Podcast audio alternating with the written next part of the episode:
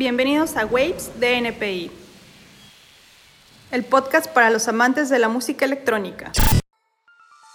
Hola, ¿qué tal? Bienvenidos a Waves NPI. Y como ya vieron en el título de este episodio, pues tenemos aquí al que fue, si no mal recuerdo, el padrino de las entrevistas, a nuestro primer invitado en el programa de radio, el buen Neftalí. ¿Cómo te encuentras, hermanito? Hola, Fidel, muy bien. ¿Y tú qué tal? ¿Cómo estás?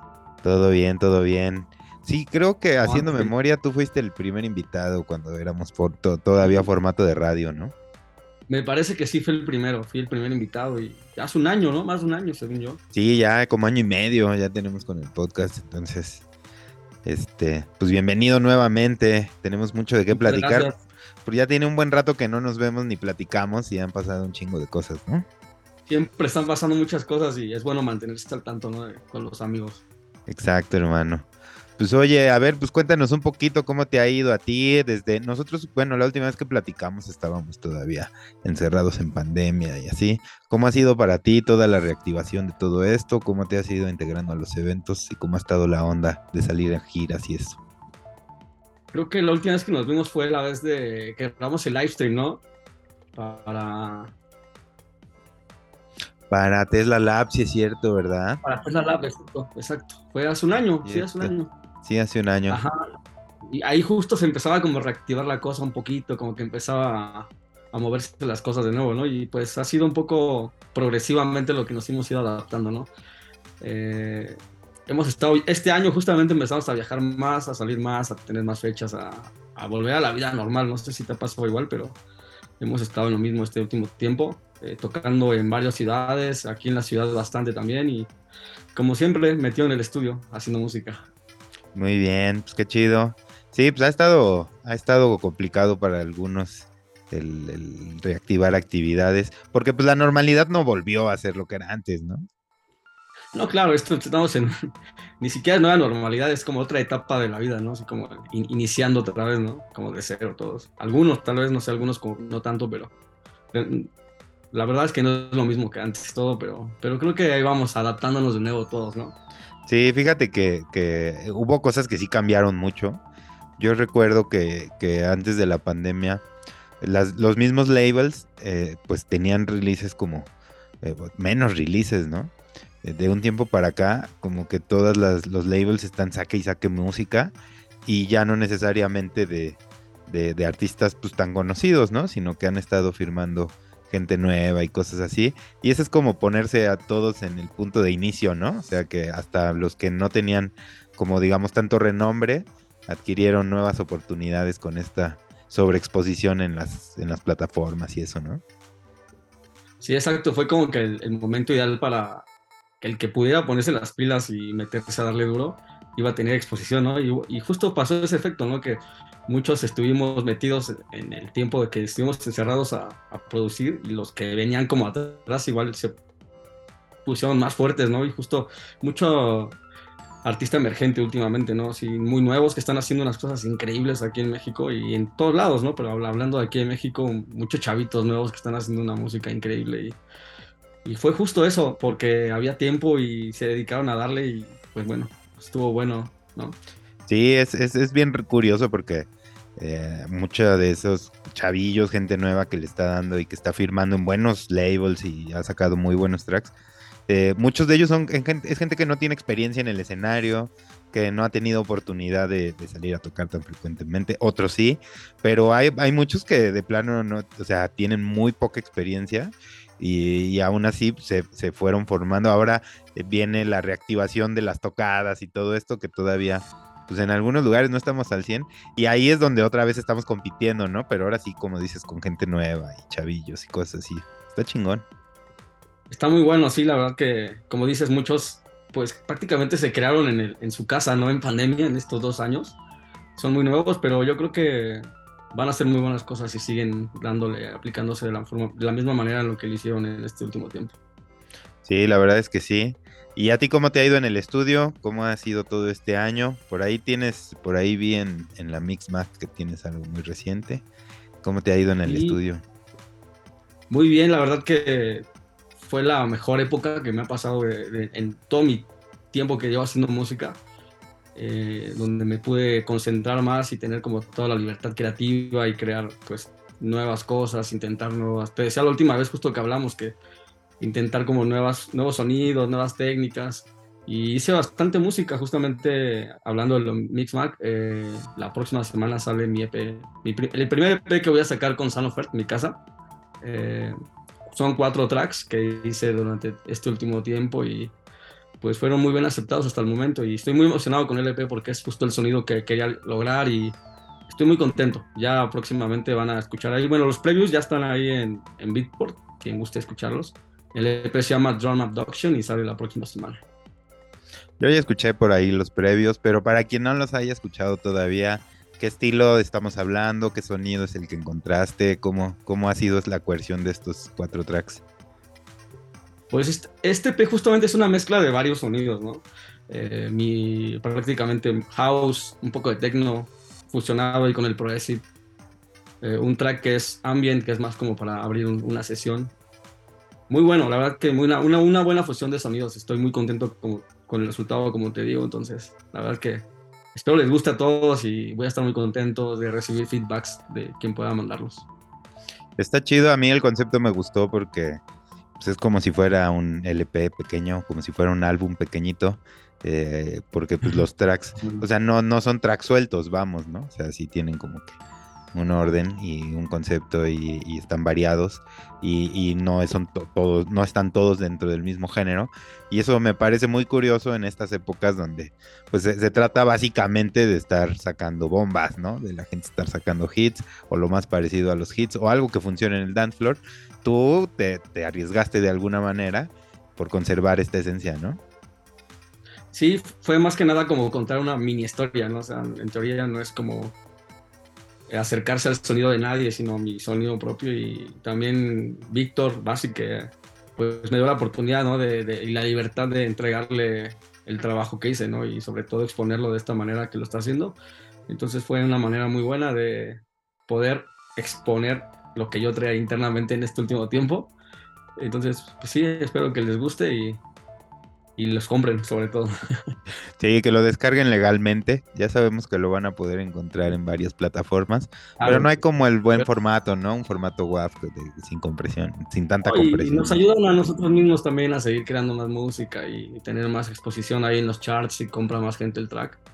Pues escala posiciones y por ahí somos más visibles de alguna manera para el resto del mundo, ¿no? Sí, eso, eso sobre todo. Y creo que es la mejor manera en la que se puede apoyar en estas épocas digitales, ¿no? Sí, lo que se dice por ahí, ¿no? Apoya a tu, artista local, ¿no? Eh, muchos, muchos sí lo hacen, la verdad, sí conozco gente que apoya demasiado y compran los tracks y, te mandan ahí, ahí compré tu track y está bueno, mucha gente. Otros no lo sé, pero hay gente que sí, que sí apoya mucho el talento, que siga creciendo y pues es muy bueno eso. A ver, y cuéntanos un poquito cómo estuvo la, producción de estos cuatro tracks, cómo la iniciaste. Ya todo desde el inicio ya tenías como la idea de que ibas a contar una historia en cuatro tracks o fue algo que se fue dando, cómo estuvo la cosa. Ajá, fue algo que se fue dando. Justamente quería acercarme más al sonido de, de Fair, que es un poquito más, más fuerte. De hecho, el track más fuerte es el, que le da título al EP, es Drum Adduction, que es más, un poquito más tecno, más oscuro, con unos sintes ahí medio melodicones, pero pues así como fuertes. Después hice el track que se llama Desert Driver, que es más Progressive House, donde por ahí me grabé mis voces, grabé también ahí unos shakers, unas percusiones. Que intenté hacer algo más orgánico y salió este sonido un poco oscuro que está, está bueno para mí, como que el grupo que tiene el bajo de ese track me agrada mucho. Y después hice el otro track, que no me acuerdo cómo se llama, pero ese es un poquito más fuerte. De hecho, hace poco lo estuve tocando Tiny Tune en algunas fiestas y creo que funcionó bien en la pista. Ese también es un poco energético. Y ya el último track que hice fue el, intro, que justamente estaba ahí como en un momento inspirado en querer hacer, en que no quería que solo fuera todo 4x4, ¿no? También intentar ahí hacer algo más ambiental y salió este track que se llama Cloud in the Sky, me parece, no me acuerdo ahorita porque justo no, no, tengo aquí en la pantalla mis tracks, pero sí, espero les guste. Y el proceso fue, no, fue buscar como contar una historia, pero durante el, durante el tiempo que fui creando los tracks, pues salió ese tema, entonces, pues contento con el resultado. ¿Y ya habías abordado ese género anteriormente? ¿Ya habías tenido algún track así más ambiental en, esas ondas? Sí, sí, sí, tengo muchos que, que nunca he firmado, que, tengo ahí guardados así para algún día. Pues yo creo que no van a salir nunca, pero tengo muchos. También tengo muchos de breakbeats, así de diferentes, diferentes sonidos. Porque como te cuento, este último tiempo estuve experimentando como con nuevas cosas y no, no, tratar de hacer lo mismo que venía haciendo. De hecho, empezar los tracks, a veces no con el bombo, con, con una melodía o con un bajo o con un ambiente así. Entonces fue, lo, fue el proceso que últimamente he estado llevando. Que nunca empiezo el track de la misma manera y nunca uso los mismos sonidos.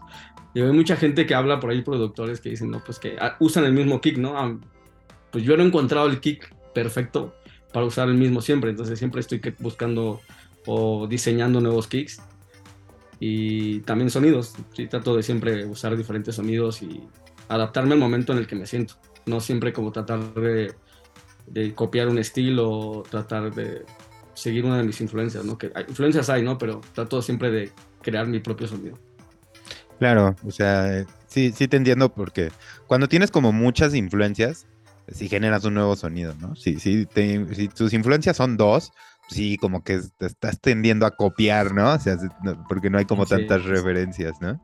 Pero este, fíjate que sí, yo había escuchado y he escuchado también aquí a varios invitados decir eso de, de, que pues a ellos les basta, ¿no? Con utilizar no solo el mismo kick, sino a veces este, el mismo snare, los mismos hi-hats y con eso construir. Y, y, tienen, varios tienen un punto válido. O sea, por ejemplo, pues eh, muchos grupos de rock pues grababan un álbum con una batería, con la misma batería, ¿no? Y con dos o tres guitarras diferentes y dos o tres teclados, ¿no? Y con eso sacaban un álbum y hacían arreglos diferentes y tal.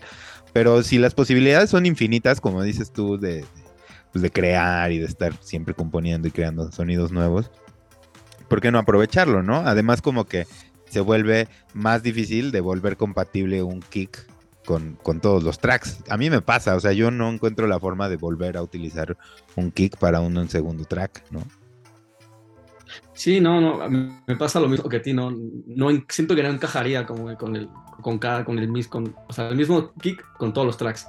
Pero como el proceso creativo de cada quien es muy válido, quien use un solo kick, un solo snare, pues lo que lo importante es el resultado final. Entonces, cada quien tiene su proceso creativo, el mío es un poco diferente al de yo creo que todos así. Entonces, es válido. Sí, claro. Sí, por ahí apenas entrevisté a alguien del Caribe que me decía, bueno, pues es que yo eso me quito de broncas y, los tomo de librerías, ¿no? Entonces, a veces de las librerías disponen de tres, cuatro kicks que están muy buenos y, pues haciéndoles ahí un, tratamiento ligero, pues los pueden adecuar a otros tracks, ¿no? Y, sí, pues no, no está peleado tampoco con lo de producir desde cero, ¿no? No, está bien. Mira, mientras el resultado final sea bueno, pues usa lo que tú quieras, ¿no? A veces hay mucho como ese rollo de que el, ser purista, ¿no? De que, ay, crear los sonidos y, sí está bien, pero al final de cuentas lo que importa es el, resultado final y el proceso que lleves para llegar a ese, al, al, resultado final, pues bueno, depende de cada quien y no importa, ¿no? Lo importante es el resultado final y que suene bien y que sea algo que, guste, porque a veces los tracks muy sencillos o que de repente no tienen como tanta complejidad son los que más funcionan, ¿no? Que a veces con los que nos complicamos, ¿no es cierto? Sí, claro. Y, la verdad es que a veces te das cuenta ya hasta que los tocas en un gig, ¿no? A mí me ha pasado que tracks que en el estudio yo decía, pues ese me quedó medio simplón. Eh, al final como que me, he esforzado en otros para dejarlos con mayor complejidad y más arreglos y tal. Y a veces tanto arreglo ni siquiera se hook con la gente, o sea, no, no, como que a veces son recursos que utilizo por, por, querer ser creativo y tal. Y el resultado más simple a veces termina siendo más atrayente en el dance floor, termina siendo más digerible. Eh, y eso sin darte cuenta, ¿no? Ya hasta que sales y lo tocas, dices, órale, pues sí pegó mejor, ¿no? O sea, si sueles hacer road testing de tus tracks. Mm, más o menos. Sí. Sí, yo, no tanto algunas veces, pero sí, sí, sí suelo probarlos algunos y, y ahí es donde te das cuenta. Alguna vez me comentaste que casi no tocas tus tracks, ¿verdad? Cuando sales a tocar. No, sí, casi no. No es porque no me gusten, sino como estoy tanto tiempo a veces produciéndolos, como que quiero probar cosas nuevas de otros amigos o de gente que me manda cosas. Pero sí, también algunas veces, alguno que digo está muy bueno lo llego a probar y, me, fijo, o sea, si sí, funciona y seguramente se han funcionado, entonces creo que vamos por buen camino. Sí, yo, yo también tenía esa onda, ¿eh? De, no tocar mis tracks. Este fin de semana estuve en Valle de Bravo y ah, en Marina, sí, tú también has ido a tocar allá. Y este y, y, justo cuando estaba así buscando qué poner, me salieron unos tracks míos recientes que había realizado y la neta, los empecé a tocar y, justo me pasó eso. O sea, eh, los que yo pensé que iban a ser unas bombas, pues, estuvieron ahí aceptables. Y algo que estaba súper sencillo, según yo, y que requería más trabajo, pues terminó pegando más. Y este, y fue como de esas cosas que también, pues luego no te das cuenta por no tocarlos. Pero bueno, eso en cuanto a Oblicat, porque en el proyecto de Bélica, como es de Liveback, pues ahí sí, todo, todo lo probamos, ¿no? Todo lo vamos probando y en base a lo que vamos haciendo, viendo en el, en el dance floor y así, en los gigs, pues vamos modificando, ¿no? Que cuando es una producción, pues ya no tienes posibilidad, ¿no? Ya lo que realizaste, así quedó. Ya está, así, no, no hay forma de modificarlo. Sí, justo te iba a comentar que la primera vez que los vi tocar fue en vivo en Morelia, en Michoacán, ¿te acuerdas que tocamos? Ah, sí, cierto, en Michoacán. Y eso ya tiene 2017, 18 por ahí debe ser. Sí. El, tema que estás diciendo ahorita pasa como cuando los tracks que uno escucha en la semana para tocar el del fin de semana, ¿no? Que no sé si te pasa el tema que dices, este track va a ser el que va a romper todo el dance floor, ¿no? Y, lo pones y en realidad no pasa nada, ¿no? Exacto. O no pasa mucho. Y el track que menos esperabas es el que pues hace que la gente baile mucho, ¿no? Eso pasa muy. Y, con tus tracks, con, con, mis tracks seguro pasa lo mismo, que yo siento que va a estar muy bueno y y a veces no tanto, pero algunas veces sí, sí damos en el clavo. Sí, la, la neta es que sí. Eh, a veces también, pues son varios los factores, ¿no? Que te, te hacen como llevarte una impresión de un track cuando los escuchas en un gig. Pero, pero sí, siempre estamos sujetos a eso. Oye, y volviendo un poco a tu proceso creativo, ¿cómo abordaste los, los tracks? ¿Cómo fue? Dices que pues, todos los abordas de una forma diferente, pero en particular, ¿cómo estuvo la producción? ¿Lo hiciste con algún fierro en particular? ¿Hiciste algunos cambios en tu, en tu mix down? ¿Cómo estuvo el procesamiento? ¿Cómo estuvo todo ya en la parte técnica? No, todo fue en the box, siempre trabajo en the box, no, no, no, no uso fierros. Lo único que usé fue un micrófono para grabar algunas voces y percusiones, sonidos por ahí, shakers. Te digo que quería hacer un poco algo. Este último tiempo venía intentando hacer cosas un poquito más orgánicas y que sonara más a, a, mí, ¿no? A lo que yo quería como, como exponer en, mi sonido propio, ¿no? Y fue más que nada eso y un poco de intentar ahí sonidos nuevos con, con síntesis. la última vez que te dije, me acuerdo, justamente hablando del white table un poco, estoy intentando, sigo con eso. Y pues nada, experimentando sonidos nuevos, todo el tiempo y pues las técnicas diariamente van cambiando en mi, proceso. Siempre eh, descubriendo cosas nuevas, aprendiendo cosas nuevas, estudiando siempre para pues tratar de sonar bien, ¿no? Que es, la meta de que todos tenemos, ¿no? Sonar bien y que todo suene pues bien amarrado, ¿no? Y, pero creo que, creo que fue bien, en este, en este P fue bien y junto a los próximos tracks que también vienen después de ese P vienen muy fuertes también, estoy muy contento. con este último tiempo, estoy muy, muy, feliz con el resultado y las ganas que le puse en el estudio, el tiempo que tuve también de dedicarle, entonces va a estar bueno. Muy bien, sí, fíjate que, que ese del Wave Table está, está chido. Y este, y se presta mucho a la experimentación, ¿no? También, que, sí. que eso es algo que está chido. Por, eso me gusta, porque puedes experimentar hasta y las posibilidades son infinitas, ¿no? Como, como diseñar un sonido en un BCT o en un, en un fierro, ¿no? Que las posibilidades son infinitas y eso es lo interesante de esto, ¿no? Lo que, lo que te hace, pues que nunca te aburras, ¿no? De, del proceso, en mi caso, nunca me aburro de mi proceso porque pues siempre estoy intentando cosas diferentes, por eso. Órale, y a ver, cuéntanos un poquito más de tus, de tus demás releases aparte del EP, qué es lo que viene, en, en dónde los vas a sacar y, y cuántos son o cómo está la banda. Son bastantes, a gusto ahorita tracks originales, tengo como 10 o 12 tracks originales que, que me gustan, que, que, estoy, que estoy mandando justo demos a ver dónde quedan. Entonces estoy esperando la respuesta. Ya ves que tarda bastante la respuesta luego de las propias disqueras. Más en este último tiempo que seguro tienen mucho que, que, sellar por lo que me comentaste al principio, de que recibieron tanta música buena y está saliendo tanta música buena que se, se notó que estuvimos parados tanto tiempo, los productores y toda la gente, ¿no? Una música increíble que para mí, en mi opinión, a partir de mi, junio hacia, hacia la fecha de hoy está saliendo una música increíble. en México, de verdad, de repente descubres artistas que dices, oh, no sabía que era mexicano, ¿no? Y qué, buena música.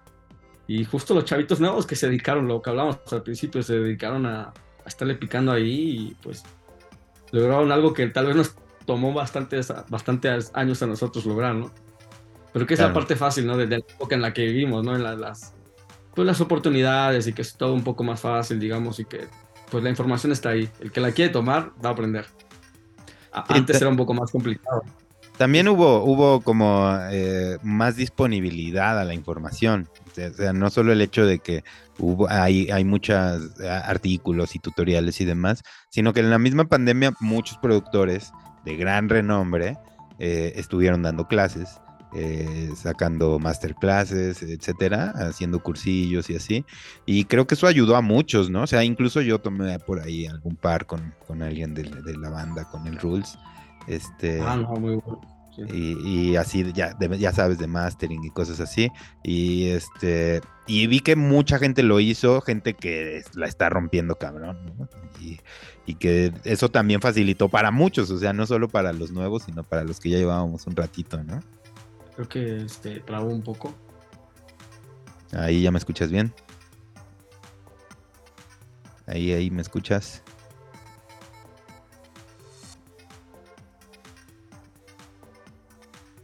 Creo que se te trabó un poquito. Ah. Todo lo último no te lo escucho. Ajá. Ah, que también eh, te decía que la, parte de, que en esta pandemia salieron muchos cursos, ¿no? O sea, la gente que le estaba, la está rompiendo cabrón en en el mundo, en el mundo de la música, pues disponía de tiempo, ¿no? Y lo ocuparon para, para enseñar, ¿no? También. Entonces mucha gente pues aprovechó esa oportunidad y han avanzado bastante, ¿no? Sí, me tocó ver algunos, algunos masterclasses por ahí que, hacían y había unos muy, muy interesantes donde pues yo aprendí cosas que de repente por ahí no sabía. Eh, vi como tres o cuatro completos, como de dos horas. Eh, 304 Sessions, creo que se llaman. Muy buenos, recomendables. Quien pueda verlos, muy recomendables. Sí, yo, yo por ahí te digo que tomé uno con el Rules, por ahí este. sí, de Mastering. Ah, eh, muy bueno. Este, por ahí vi que Robert Babic sacó algunas. Este, bueno, ya, ya la limitación para algunos era los que no hablan algún idioma, como cuando las que salieron en alemán y cosas así. Pero digo, pues ya para. sí, pero pues ya las de en inglés, pues todo mundo, ¿no? Hasta le pone subtítulos y tal. Pero hubo mucha información, ¿no? O sea, también la pandemia nos dotó de mucha información. Sí, pareciera que no, pero es que pues todos tenían tiempo para compartir y otros para aprender, ¿no? En nuestro caso. Entonces fue un ganar-ganar para todos, de alguna manera. Sí.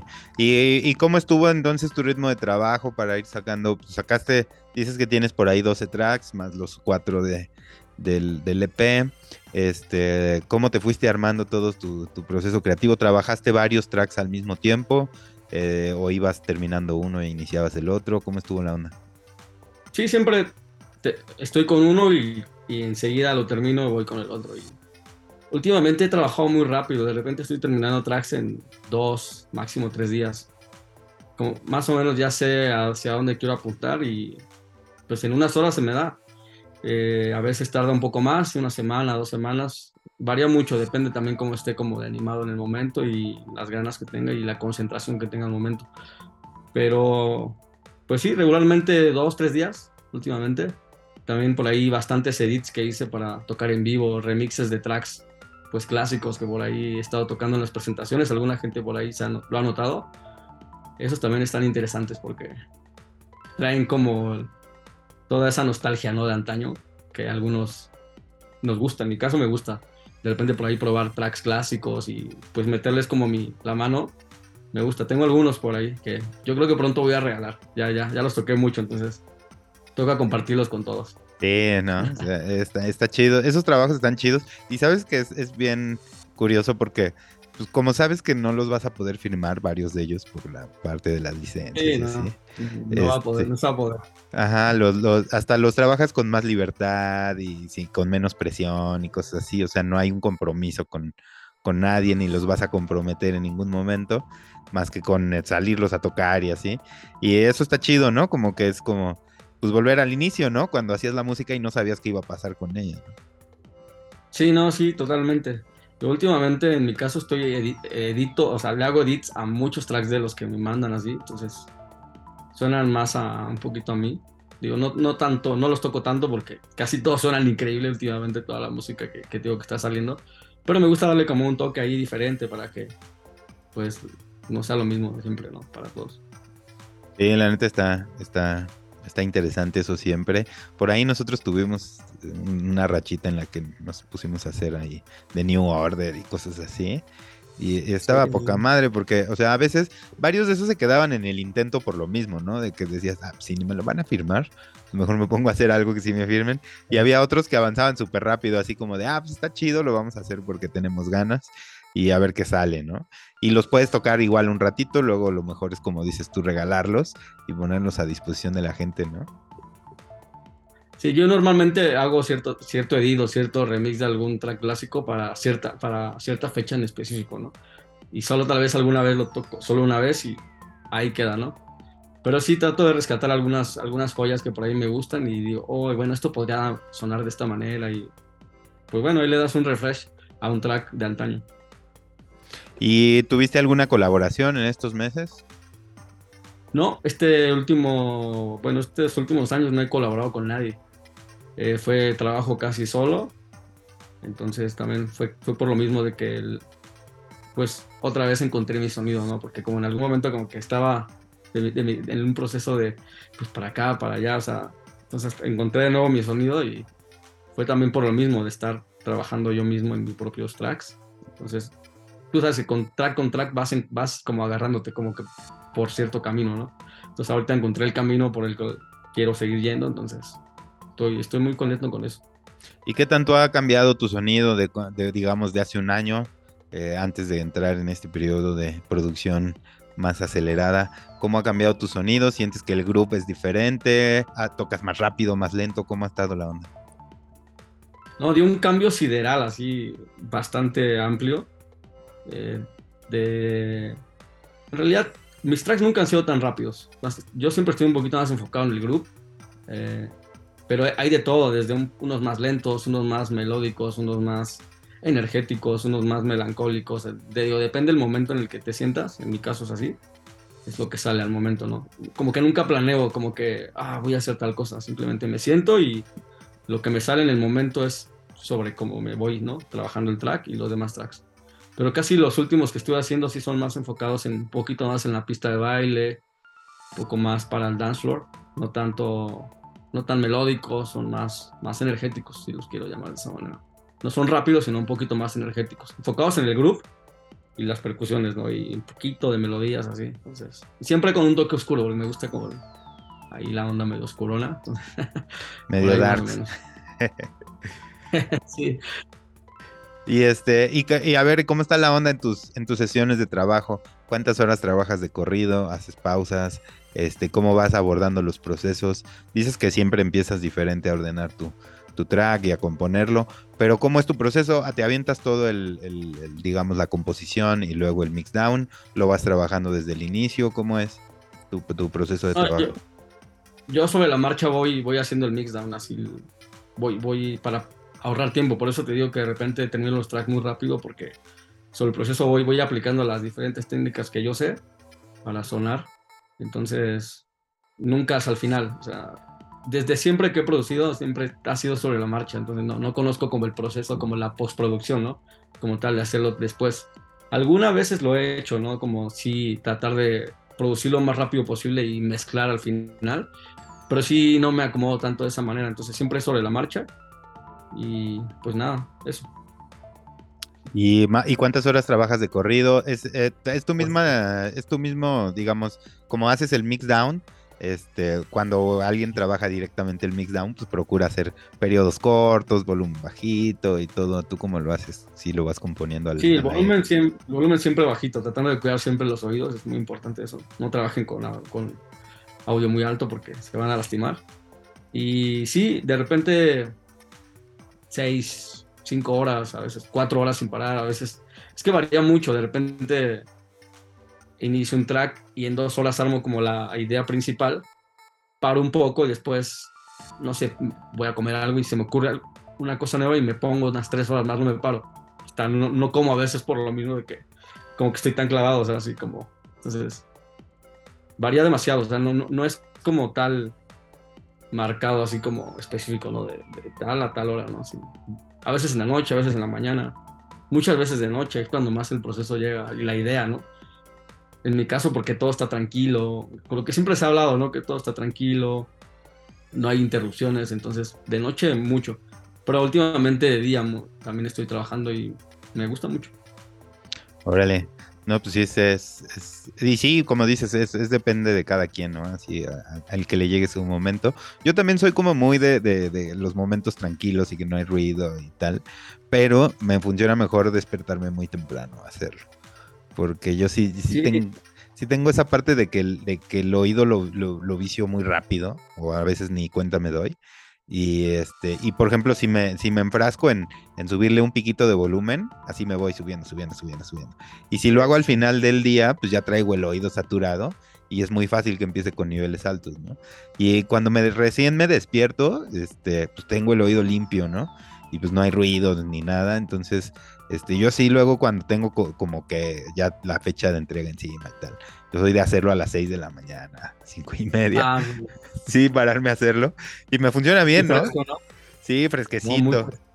Sí, y el oído fresquecito. Entonces ahí sí me he dado cuenta que puedo trabajar a volúmenes muy, muy bajos y todavía seguir percibiendo con claridad todo, ¿no? Que, que si lo hiciera de noche después del ruido de la ciudad y tal, yo he notado que no puedo trabajar esos volúmenes. No, a mí, a mí se me pasa que de noche sí puedo trabajar con volúmenes más, más bajos que de día. De día sí es un poco como más. Pero sí, últimamente, estos últimos meses sí he estado trabajando más de día y pues sí está padre. Tienes después todo el día para ti. Es como ir a la oficina, ¿no? De repente a las 3 de la tarde ya estás libre y puedes hacer todas tus demás actividades. Sí, fíjate que eh, este platiqué aquí en, la entrevista con Camilo San Clemente y él, y él ponía la analogía de que el estudio es como el gimnasio. Dice, pues si tú le das todos los días, pues, o sea, te vas a volver mejor, ¿no? Eventualmente. Entonces, este, yo dije, bueno, pues sí, tiene razón un poco este güey, y yo lo hago así, ¿no? O sea, pues, si, me iría al gimnasio a esa hora, pues mejor me pongo a hacer música y ya el resto del día, pues a lo que, a lo que tenga que hacer, ¿no? Pero sí prefiero hacerlo así, aunque luego también llega la presión del tiempo, o sea, como eh, eventualmente tengo cosas que hacer, Luego si estoy bien clavado y digo, sí, ya no tengo tiempo, ¿no? Y de noche ya no hay esas preocupaciones, por ejemplo, ¿no? Sí, pues también tenemos la vida, nuestra vida, ¿no? A veces, no es que todo el tiempo uno esté, o sea, es lo, es lo importante, no estar todo el tiempo, sino el, tiempo que, que, es, ¿no? Porque también estar todo el tiempo en algún punto, pues no llegas a nada, me ha pasado. Estar, no se llega a un punto, pero de repente cuando tienes esas rachas de creatividad y de inspiración, hay que aprovecharlas porque a veces son muy fugaces, ¿no? Yo me ha tocado experimentarlo durante los años que llevo haciendo música, que a veces esas, esas chispas de inspiración o pueden durar unos días o pueden durar unos meses, depende cómo, estés, ¿no? Como también con tu vida y así. Pero aprovechar lo más que se pueda. Y justo como lo que decía Camilo, pues sí. Eh, con cada hora te vuelves mejor, ¿no? Esta analogía japonesa, ¿no? Que de las 10.000 horas que se habla, ¿no? Que si tú logras juntar 10.000 horas en lo, en lo que hagas, pues te vuelves un experto en la materia, ¿no? No, hablando solo de música en general y pues tiene mucha lógica, ¿no? O sea, de repente un jugador de fútbol que lleva pateando la pelota 20 años, pues seguro ya rebasó las 10.000 horas que se necesitan para ser experto, entonces por eso son tan buenos, ¿no? Y lo mismo con nosotros, con la gente que está haciendo música. De repente dices, ay, ¿por qué este productor es tan bueno, no? Porque lleva aplicándose muchísimas horas, como en el gimnasio. Si tú vas al gimnasio una hora pues no va a funcionar mucho, ¿no? Pero si vas dos horas todo, de lunes a viernes, pues vas a ver resultados en corto tiempo o a largo plazo. Entonces, sí, la, neta es que sí. aplicándose, tampoco no volverse locos en, en, obsesionarse con algo, pero sí, sí, siempre trabajar y algo va a salir bueno en algún momento. Y como dices, aprovechar esos momentos de, eureka que a veces... Y, es bien curioso porque a veces la, sesión es, como dices tú, de horas y en, los 15 minutos del inicio o de la mitad o de al final, resuelves todo, ¿no? En chinga y te, fluye toda la idea y tal. Y es un momento que a veces vuelve a regresar hasta dentro de dos sesiones y es cuando cierras todo, ¿no? O sea, son cosas que a veces pasan así y a veces te dura mucho tiempo, como dices tú, ¿no? Te puede durar varias sesiones de corrido y estás sacando un chingo de material y por meses estás en ese momento y a veces simplemente no aparecen, ¿no? Sí, es lo que a mí me pasó en este último tiempo. Hablamos como ser, que será como de marzo a la fecha, que me senté y todo empezó a fluir de alguna manera muy, pues muy natural, ¿no? Sin forzarlo. Y, era como que, ay, un track terminado y decía, me gusta, después otro. había muchas cosas que pues obviamente terminan de no gustarte y algunas cosas que dejas a la mitad, ¿no? Pero regularmente yo trato de terminar todo y pues fluyó, fluyó todo, está fluyendo y estoy aprovechando ese momento de, de creatividad y de energía que tengo para hacer música. Entonces, por eso es que no me despego ahorita del estudio mucho. Muy bien, sí, es, hay que aprovechar ese momento. Vamos a hacer un pequeñísimo corte. No se va a sentir para los que están en Spotify y en radio. Nosotros nada más cortamos un segundito y regresamos. Y pues ya estamos aquí después de la ligera parada técnica. Y hablábamos un poquito de cómo es el proceso creativo, de cómo va y viene todos estos momentos de eureka y cómo de repente podemos resolver todo rapidísimo en cuestión de minutos todo lo que en una sesión no fluyó. Y a veces también hay, hay sesiones en las que no, no sale nada, como dices tú, no se llega a veces a nada, ¿no? A ningún punto. No pasa nada a veces. O, o sea, a veces es hasta contraproducente, ¿no? O sea, algo que ya estaba bien hecho, ya se hizo mal, ¿no? Sí, yo creo que hay que saber cuándo parar, ¿no? También en algún momento, es decir, si sigo, va a perder tanto la esencia del track y puede que un track bueno se convierta en algo que pues no sea tan interesante al final. Creo que ese es un gran punto y, cuando vas empezando a veces es difícil dilucidar en qué momento tienes que parar y también en qué momento dar por terminado un track. Eso, eso, incluso yo por ahí escuché a Mark Marcenit que decía que él hasta creo que tiene un masterclass de, cómo terminar los tracks, ¿no? O sea, de cómo llegar a ese punto de decir ya está terminado y no sobre trabajarlo, ¿no? En ninguno de los sentidos, ni, ni, en la composición, ni en el mixdown, porque también es riesgoso, ¿no? O sea, tener algo sobre trabajado es contraproducente la mayoría de las veces. Mucha gente piensa que un track, eh, entre más trabajo se le dedique, está más detallado y tal, pero a veces caemos ya en el vicio de hacer cosas que que pues ya no tienen sentido, ¿no? Que no llevan a ningún lado y que, siendo más sencillo, pues podríamos resolverlo, ¿no? Sí, que solo es añadirle cosas por añadirle. me, pasó en muchas ocasiones de un track que estaba muy bien, empiezas a que es que le falta esto, le falta aquello y empiezas a añadir cosas y pues no le hace falta nada, ya estaba muy bien así. Lo hablaba el otro día con un amigo de Argentina que me decía que él trabaja como con 20, 20 canales, 15 a lo máximo y veía una imagen mía donde tenía yo 40 canales y dice, ¿por qué usas tantos? Le dije, pues es que ese track lo merecía, o sea. Entonces también trabajar con menos ayuda mucho. Antes hablaba también con otro amigo que me decía que él 18, 19 canales y ya es crear una, y sí cierto, o sea, a veces menos es más, ¿no? Entonces, lo minimalista, hablando de minimalista de forma así, a veces atrae más que algo que tenga una producción así casi de cine, ¿no? Sí, es, verdad. Y fíjate, por ejemplo, yo ahorita estoy haciendo el mix down para un proyecto que, me encargaron y, me acaban de mandar un track que tiene como 15 canales. Eh, yo, o sea, me saqué de onda al principio. Dije, pues, son como muy poquitos, ¿no? Completísimo. Sí, sí y, la neta es que está muy bueno. O sea, sí, sí logra la musicalidad en su arreglo. Eh, sí llega a algún punto sí, yo, yo sí le pondría, si fuera mi composición, más canales, al menos otros 5 o 6. Este, pero no le, o sea, tampoco es que le falte nada. Está, está bien trabajado en lo, en lo que cabe. Y sí se nota que es una idea que empieza en algo y termina en algo, ¿no? Y la verdad me parece también, pues creo que hasta me parece como desde el punto de vista creativo, algo pues, más difícil de lograr, ¿no? O sea, lograr menos con más, o sea, al revés, lograr más con menos recursos, ¿no? Es muy complicado hacer con, con, pero de alguna manera también te hace pues más creativo eh, el tener menos recursos a la mano, porque te forzas, ¿no? A, a sonar bien con poco. Entonces también está bueno. Sí, lo, lo que sí noté es, por ejemplo, el groove eh, al tener menos recursos, porque tiene muy pocas percusiones y cosas así, se escucha gordísimo, ¿no? O sea, también como para hacer el mix down, pues te la ponen más fácil, o sea, también eh, es una parte del trabajo el mix down, donde tienes tantos elementos y hacerlos sonar a todos, a veces es una complicación. Sí, es lo que hablaba con mi amigo, que él decía, yo, me decía que se le complicaría tanto mezclar un track de 30 tracks, 30 canales, ¿no? Y es cierto, un, track de 20, de 15 canales, por menos elementos es más fácil también, puede sonar más limpio de cierta manera, ¿no? Y puedes limpiarlo más, más, más fácil como en las frecuencias, puedes darle más amplitud a los sonidos y eso, ¿no? Espacialidad, esas cosas que con un track de más canales, pues se puede hacer, pero el trabajo es un poquito más complicado. Sí, la verdad es que es algo que, ah, o sea, y por ejemplo en este caso que yo estoy trabajando por separado el mixdown, o sea, los, los, los, canales tienen muy poco tratamiento, en realidad solo le pusieron sus efectos, los que son indispensables y el resto lo estoy trabajando yo. Y sí, o sea, al final, hasta yo utilizo menos recursos de compresión, menos recursos de ecualización, porque pues hay más espacio para todo, ¿no? O sea, y es curioso que, que, se pueda lograr ese efecto con tan poquitos instrumentos, cuando en realidad, como dices tú, la mayoría de las veces la lógica, y sobre todo cuando empiezas, te lleva a ir poniéndoles un instrumento sobre otro y otro y otro y otro. ¿no?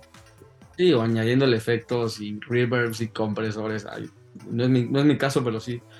Por ahí escuchaba un día a un productor que él no usa compresores, no comprimen nada. Su teoría es porque cuando llegas al proceso de master, ahí comprimen, entonces ¿para qué comprimir más, no? Y pues suena bien, entonces.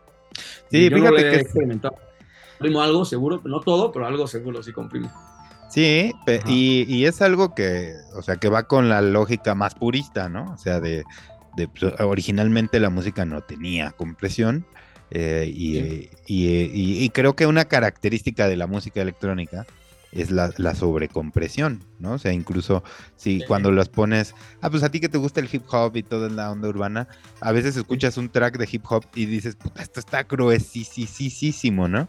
Y pones uno de techno y sí está súper comprimido, o sea, aunque le, le pongas el mismo volumen, el efecto no es igual, porque si utilizamos una sobrecompresión desde que haces el primero el, instrumento, lo comprimes, lo mandas a un subgrupo con otros instrumentos, lo vuelves a comprimir y luego lo vuelven a comprimir en, este, en el mastering.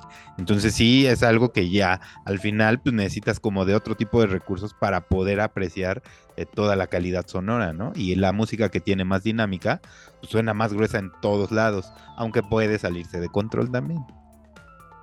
Sí, controlar la dinámica es algo, un tema muy un poco complicado. Hablando del tema de los compresores, yo creo que el, comprimir es uno de los temas que menos se entienden, en mi opinión, que cuestan un poco más entender, ¿no es cierto? La, ecualización, pues, no es fácil, pero se entiende un poco más. Pero la compresión tiene, tiene cierta, eh, cierto toque difícil, ¿no es cierto? Sí, la neta es que la, la, la, la ecualización es hasta como lógica, ¿no? O sea, así de, güey, pues, tiene que sonar en cierto espacio, o sea, ya es como muy fácil de entender. Pero sí, la, la compresión es algo que incluso yo cuando, este, o sea, de, vez en cuando le tengo que dar una repasada a los conceptos de compresión, porque me enfrasco tanto en cómo lo uso, que luego digo, ay, si quiero lograr otro resultado diferente, ¿cómo tendría que comprimirlo, no? Y, necesito estudiarle.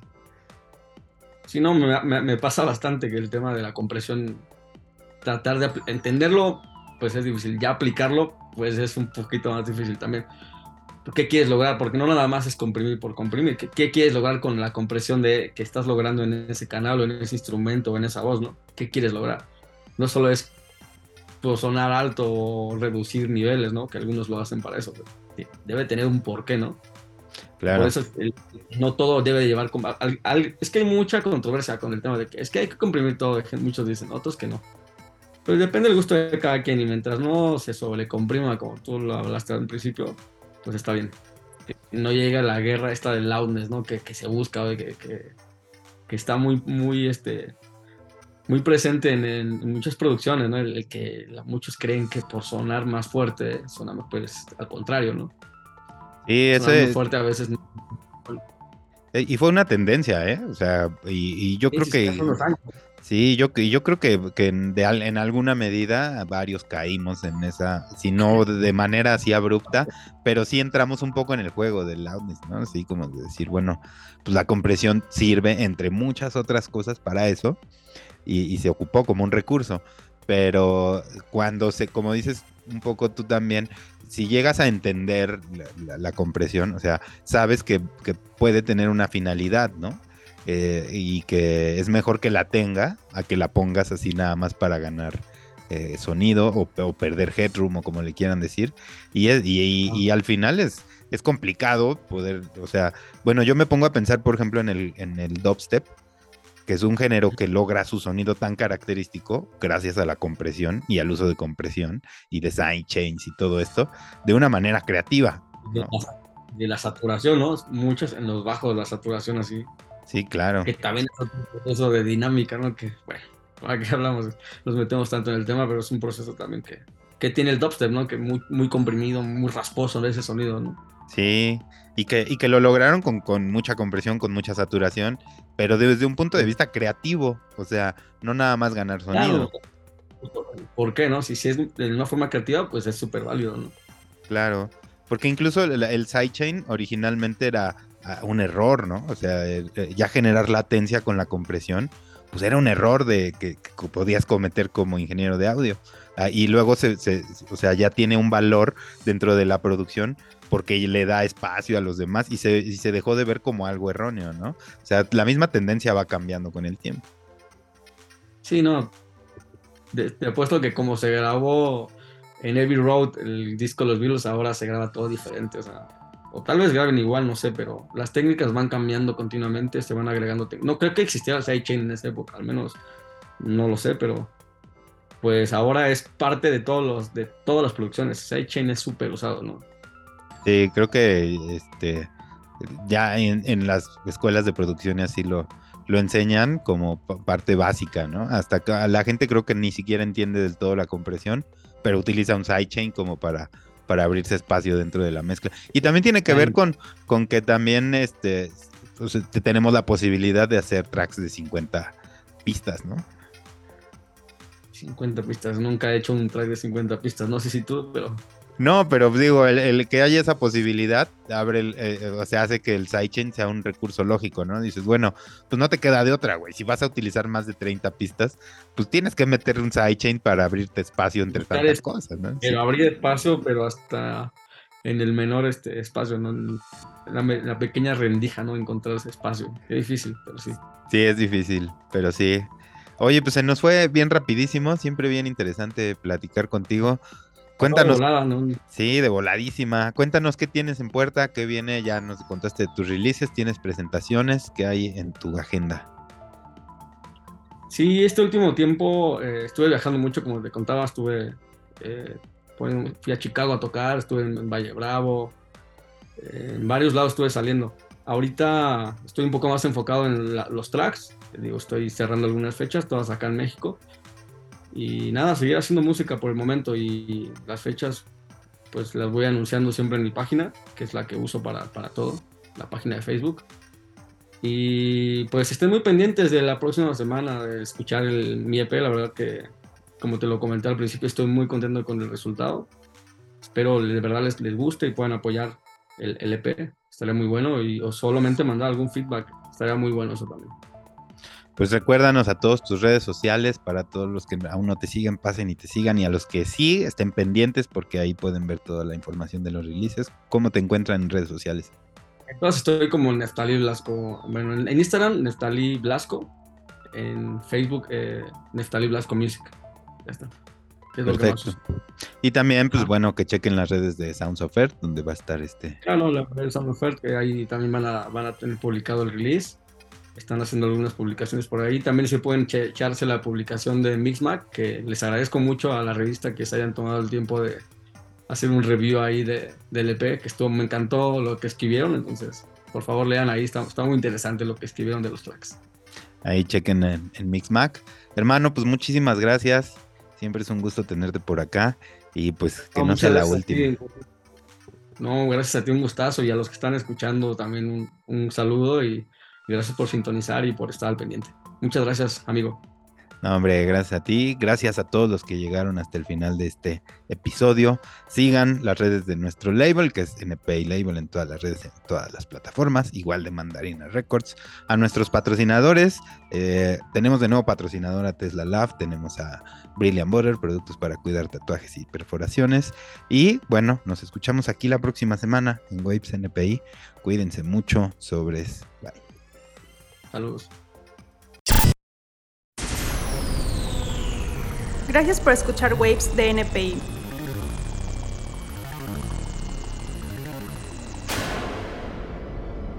El podcast para los amantes de la música electrónica.